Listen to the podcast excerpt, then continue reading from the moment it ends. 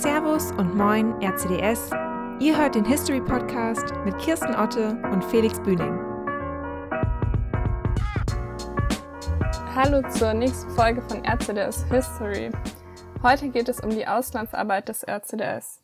Heute in der Folge wollen wir so ein bisschen das Allgemeine zur Auslandsarbeit des RCDS erzählen und in der nächsten Folge bekommt ihr dann ein Interview mit Professor Dr. Hans-Uwe Erichsen zu hören, ähm, dem aus ehemaligen Auslandsreferenten des RCDS-Bundesverbands. Felix, wie startete denn dir der RCDS seine Auslandsarbeit? Ja, schon mit der Gründung 1951 hat der RCDS seine Auslandsarbeit entdeckt, ähm, denn dafür gab es schon früh öffentliche Mittel. Somit konnte man sich äh, viele verschiedene Tätigkeiten finanzieren und auch äh, Reisen in die entsprechenden Länder. Nichtsdestotrotz waren der, der war der Fokus noch nicht direkt darauf äh, gerichtet, auf die Auslandsarbeit. Und auch das nächstgroße Problem war eben, dass viele persönliche Kontakte dafür erforderlich waren. Also, dass äh, man erst durch diese Kontakte den Aufbau einer Beziehung ähm, herstellen konnte und auch dieser so ein Unterhalt an dieser Beziehung zu anderen äh, Verbänden international erforderte natürlich einfach so ein, ja, so ein Austausch, ähm, der nicht wie heute irgendwie digital vonstatten ging oder nur übers Telefon ablaufen konnte, sondern das musste eben wirklich ähm, der persönliche Kontakt ähm, vis-à-vis sein. Und ähm, daran erkennt man auch, warum zum Beispiel auch heute die, die Bundesveranstaltungen in Corona-Zeiten so wichtig sind. Auch, dass sich einfach die Gruppen und die Landesverbände vernünftig austauschen können. Und das war so ein bisschen das Problem in der damaligen Zeit, dass man in den ersten Jahren nicht direkt den persönlichen Kontakt hatte und äh, dementsprechend auch keine äh, Beziehungen so intensiv aufbauen konnte, dass äh, dort etwas Intensives daraus gewachsen wäre. Was war denn äh, zum Beispiel noch ein Problem, Kirsten? Noch ein Problem war auch die hohe Fluktuation. Also die Mitglieder wechselten sehr oft und sehr schnell. Ähm, dadurch, dass ja auch ein Studium jetzt nicht ewig dauert. Und dadurch war nicht so die Beständigkeit im Verband da, ähm, dass auch Auslandskontakte über einen längeren Zeitraum beständig gepflegt werden konnten. Aber der RCDS hatte eine Lösung dafür. Und zwar wurden, wurde ein Auslandsreferent ernannt, der die Auslandsaktivitäten wirkungsvoll und kontinuierlich führen sollte. Oft wurden aber auch Landesverbände oder Gruppen in die Auslandsarbeit mit einbezogen, beziehungsweise die Arbeit so ein bisschen an die abgewälzt. Zum Beispiel hatte Bayern in den 60ern viel Kontakt zu Südtirol oder auch zu Israel und Hamburg seit 82 mit einer Gruppe in Helsinki.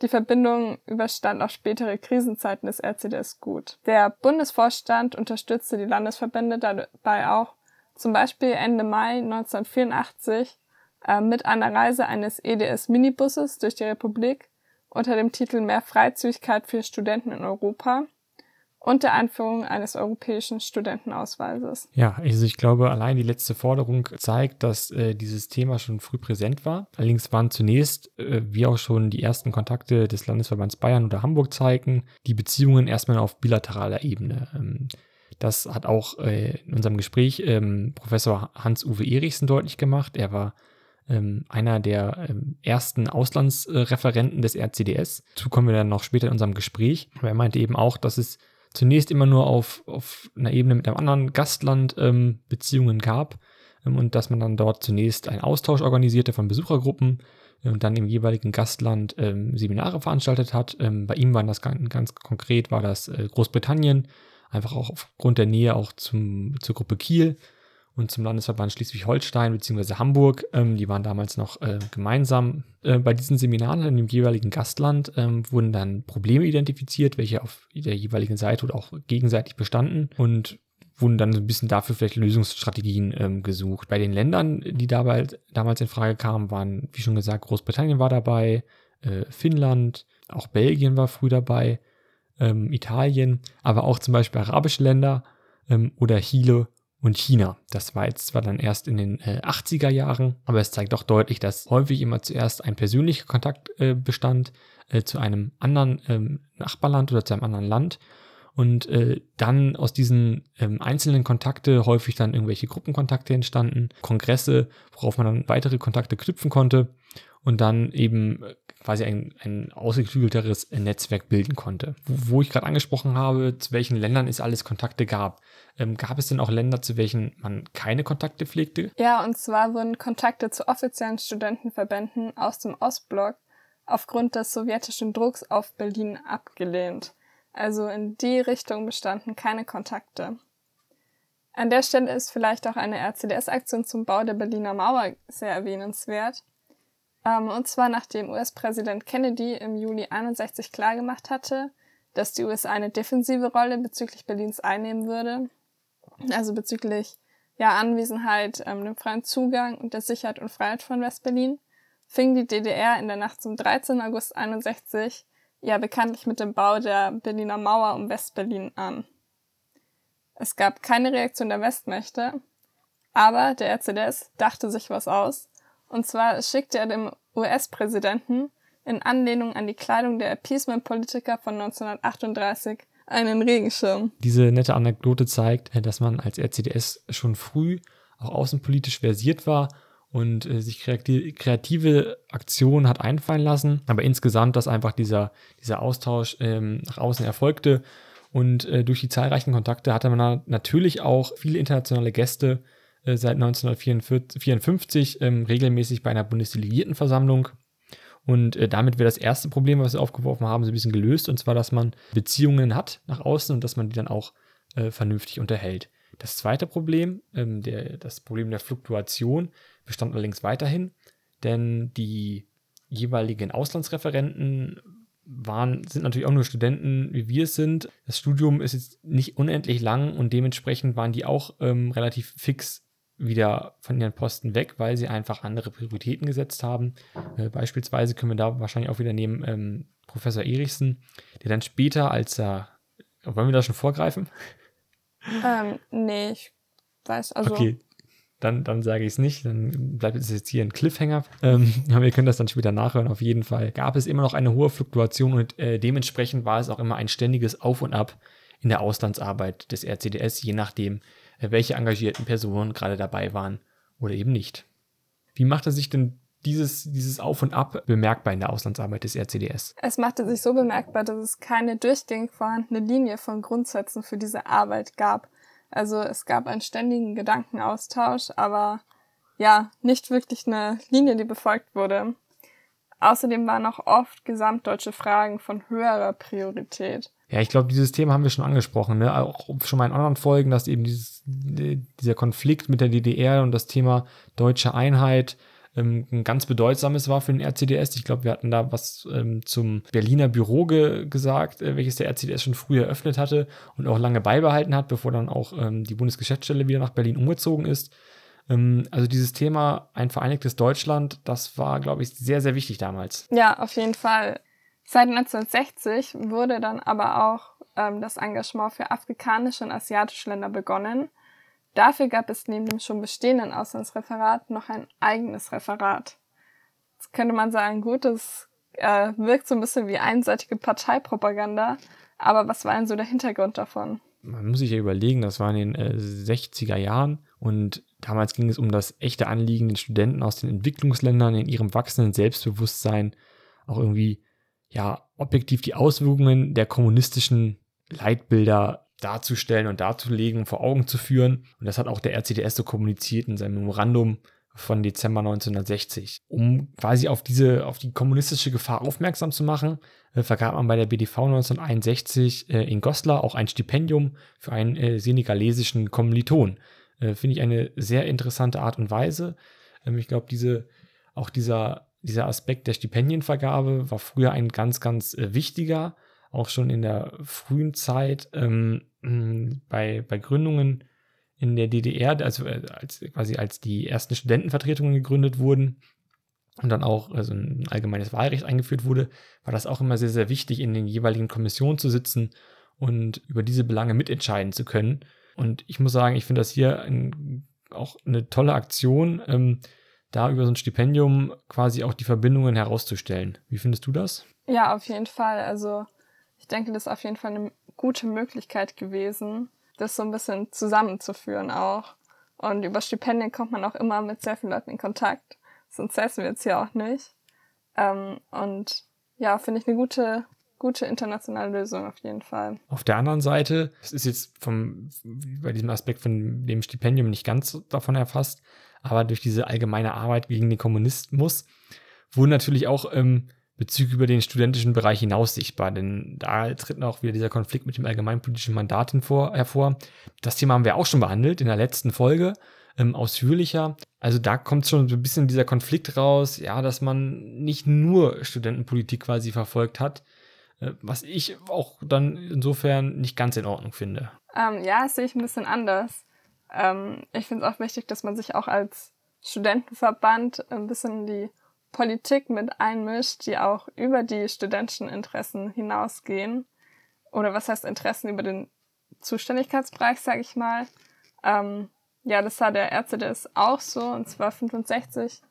Ähm, sprach das der Bundesvorstand auch in seinem Rechenschaftsbericht an.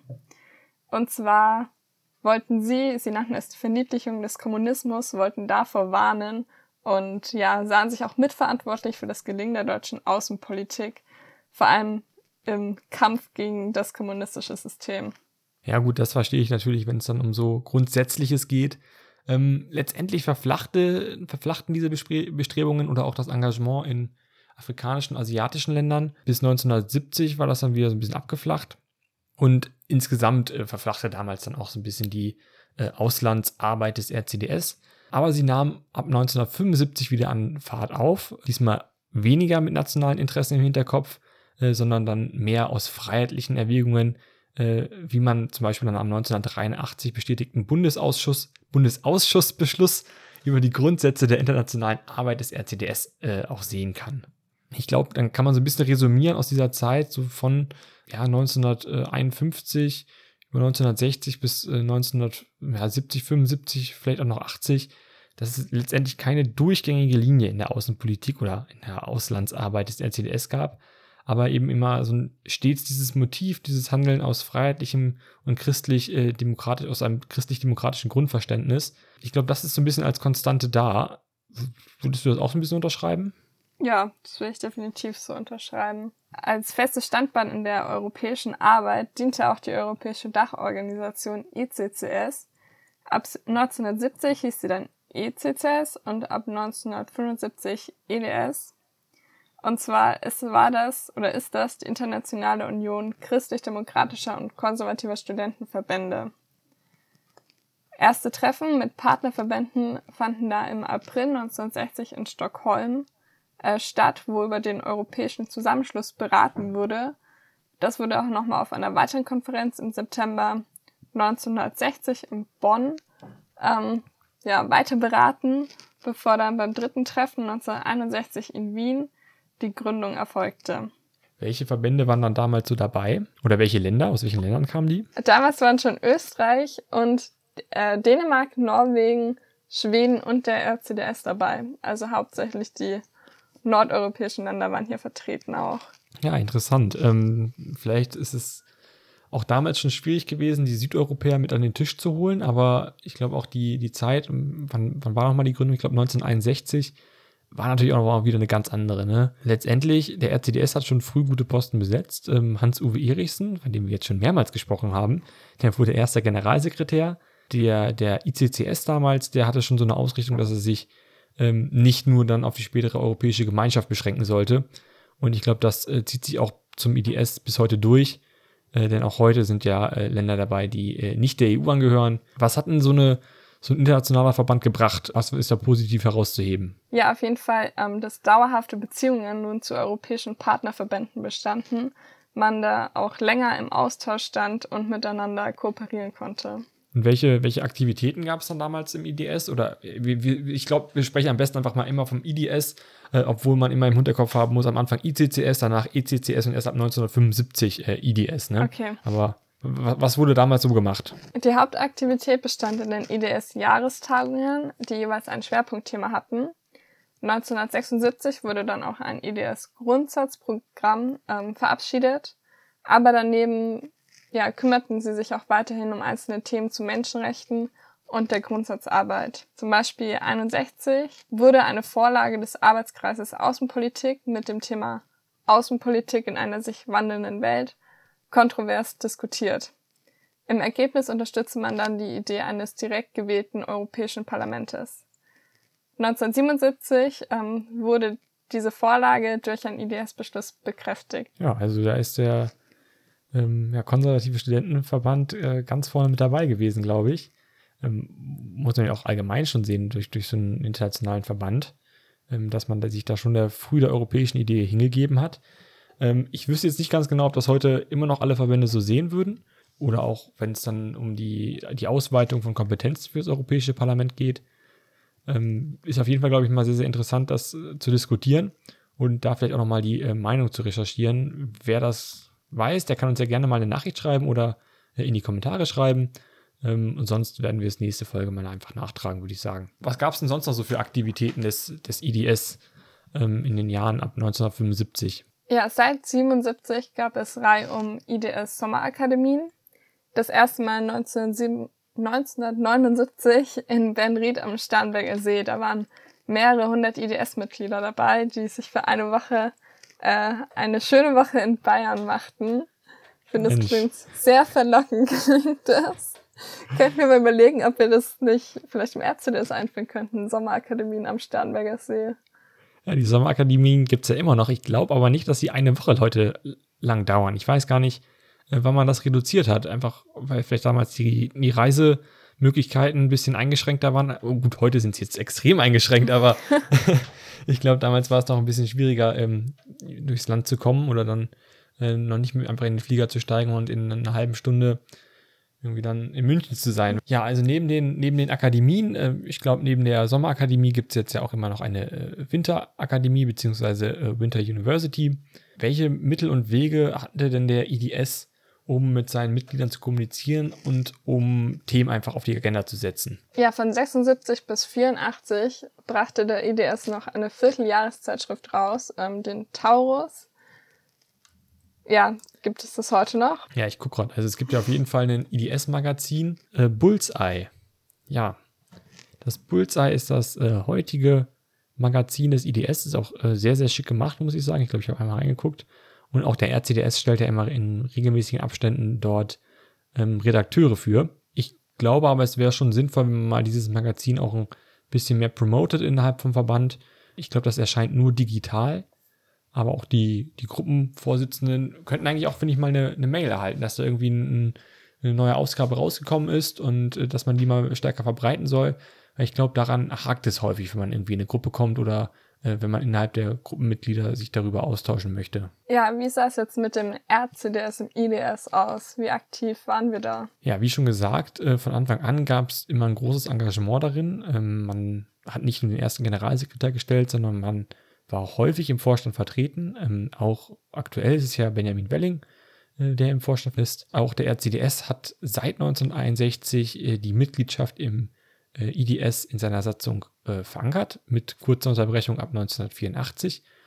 Und auch jetzt hat man das ja, glaube ich, wieder gestrichen. Ich bin mir nicht sicher, ob es schon in Kraft getreten ist, die neue Satzung. Jedenfalls wurde ja darüber abgestimmt, dass man den IDS nicht mehr quasi ausschließlich äh, als europäische äh, Dachorganisation betrachtet, sondern einfach nur allgemein geschrieben hat, man möchte in einer europäischen Dachorganisation Mitglied sein. Und damit ist auch schon so ein bisschen das Problem aufgetreten, was wir schon mal von 1984 bis 1986 hatten und was sich heute so ein bisschen anbahnt. Und zwar nämlich die Kündigung der Mitgliedschaft im IDS. Ja, damals gab es tiefgreifende Differenzen mit einigen Dachorganisationen, äh, wie es heute auch eine ähnlich verfahrene Situation mit südländischen Verbänden gibt. Und es wurde 84 dann eine ähnliche Regelung geschaffen, um einen Austritt forcieren. Also der Bundesausschuss beschloss dies. Ähm, verkündet wurde das 1984 in Griechenland. Ja, wie war jetzt dieser, dieser Vorgang zu bewerten? Oder was gab es da noch so für Probleme? Ja, also ich glaube, es ist wie immer, ähm, gerade so tiefgreifende Beschlüsse sind immer umstritten. Ähm, und so hat dann auch der spätere Bundesschatzmeister ähm, Erbach diesen Schritt ein halbes Jahr später als zweifelhaft äh, betitelt.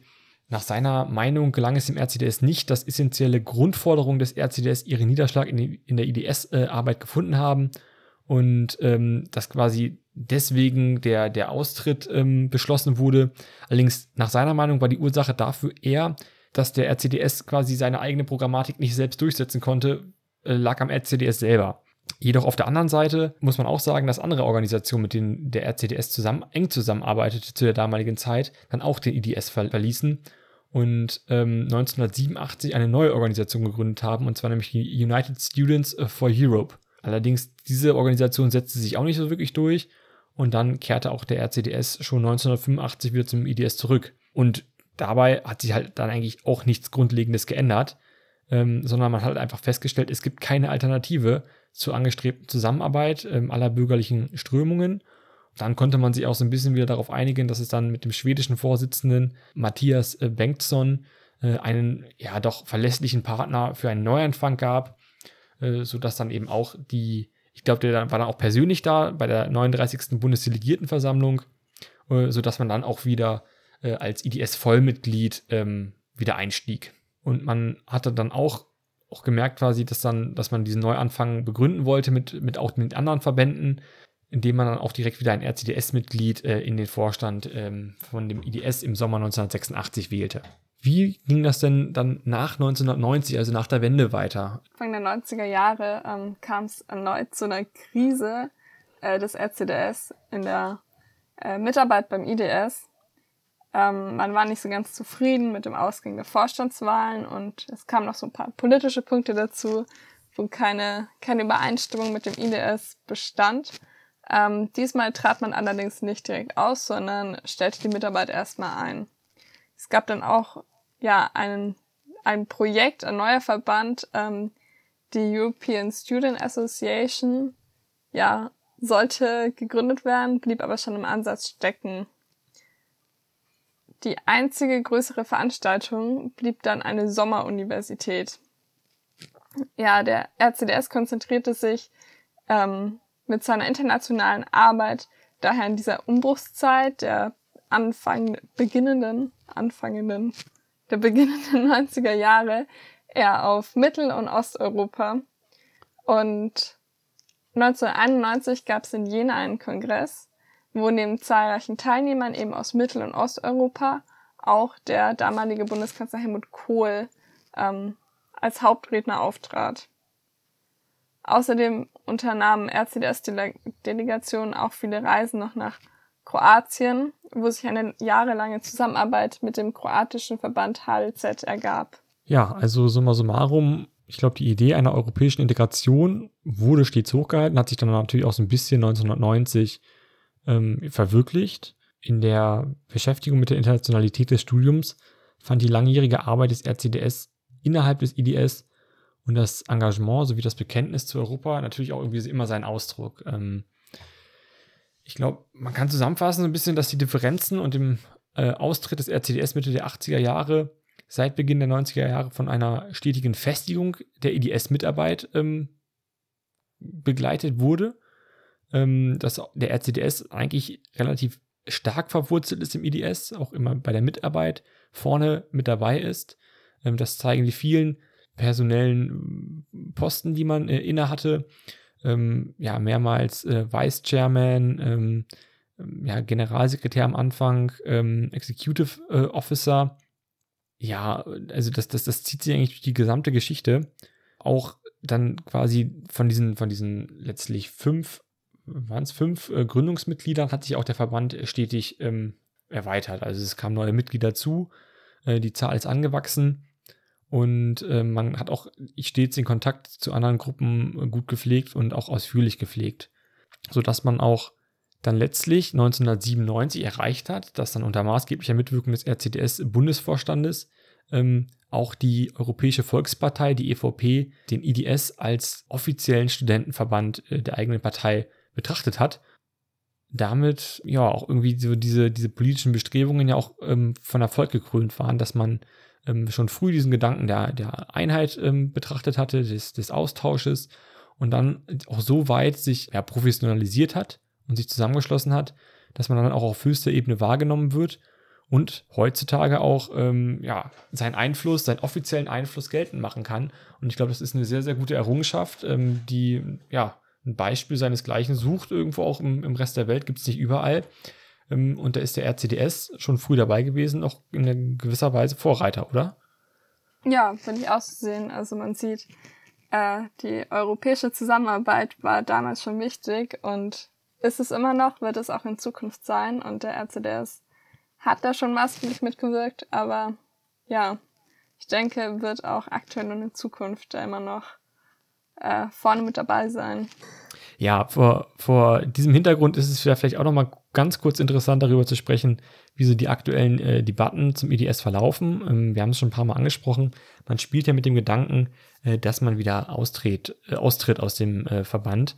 Die Begründung dafür ist ähm, auch plausibel und zwar stört man sich an vielen ja, satzungstechnischen Problemen, dass man ähm, viele Positionen nicht durchsetzen kann, weil eben andere Verbände, ähm, meist die südeuropäischen Verbände, ähm, das blockieren und man dann dadurch auch zu vielen politischen Themen ähm, ja, sich nicht äußern kann, beziehungsweise auch dort äh, keine Äußerungen zu sehen sind. Ähm, bestes Beispiel war jetzt ja auch in der aktuellen Folge äh, Horizon Europe, wo man vom IDS nicht viel gehört hat. Und auch ein anderer Punkt ist natürlich auch immer die Finanzierung, ähm, dass große Verbände, der LCDS ist so ein großer Verband, auch dementsprechend mh, hm, ja, monetär gut dabei sind.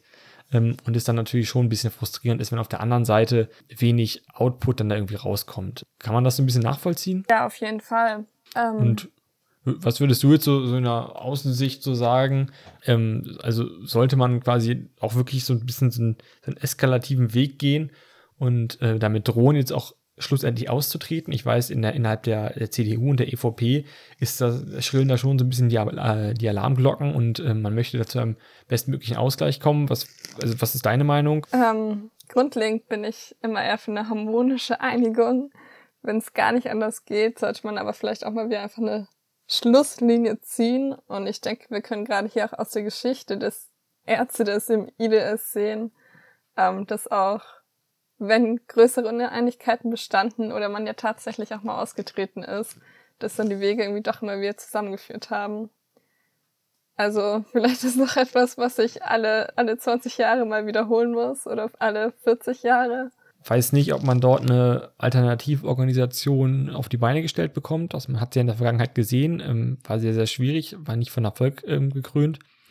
Und äh, dementsprechend weiß ich auch nicht, ob man diesen Schritt wagen sollte und sich quasi dann nicht selber ein Bein stellt, wenn dann äh, zukünftige Generationen vielleicht gerade diesen Einfluss dann auf europäischer Ebene auch vermissen, weil man dann nicht dafür gesorgt hat, ein Alternativkonzept zu haben und einen Plan B.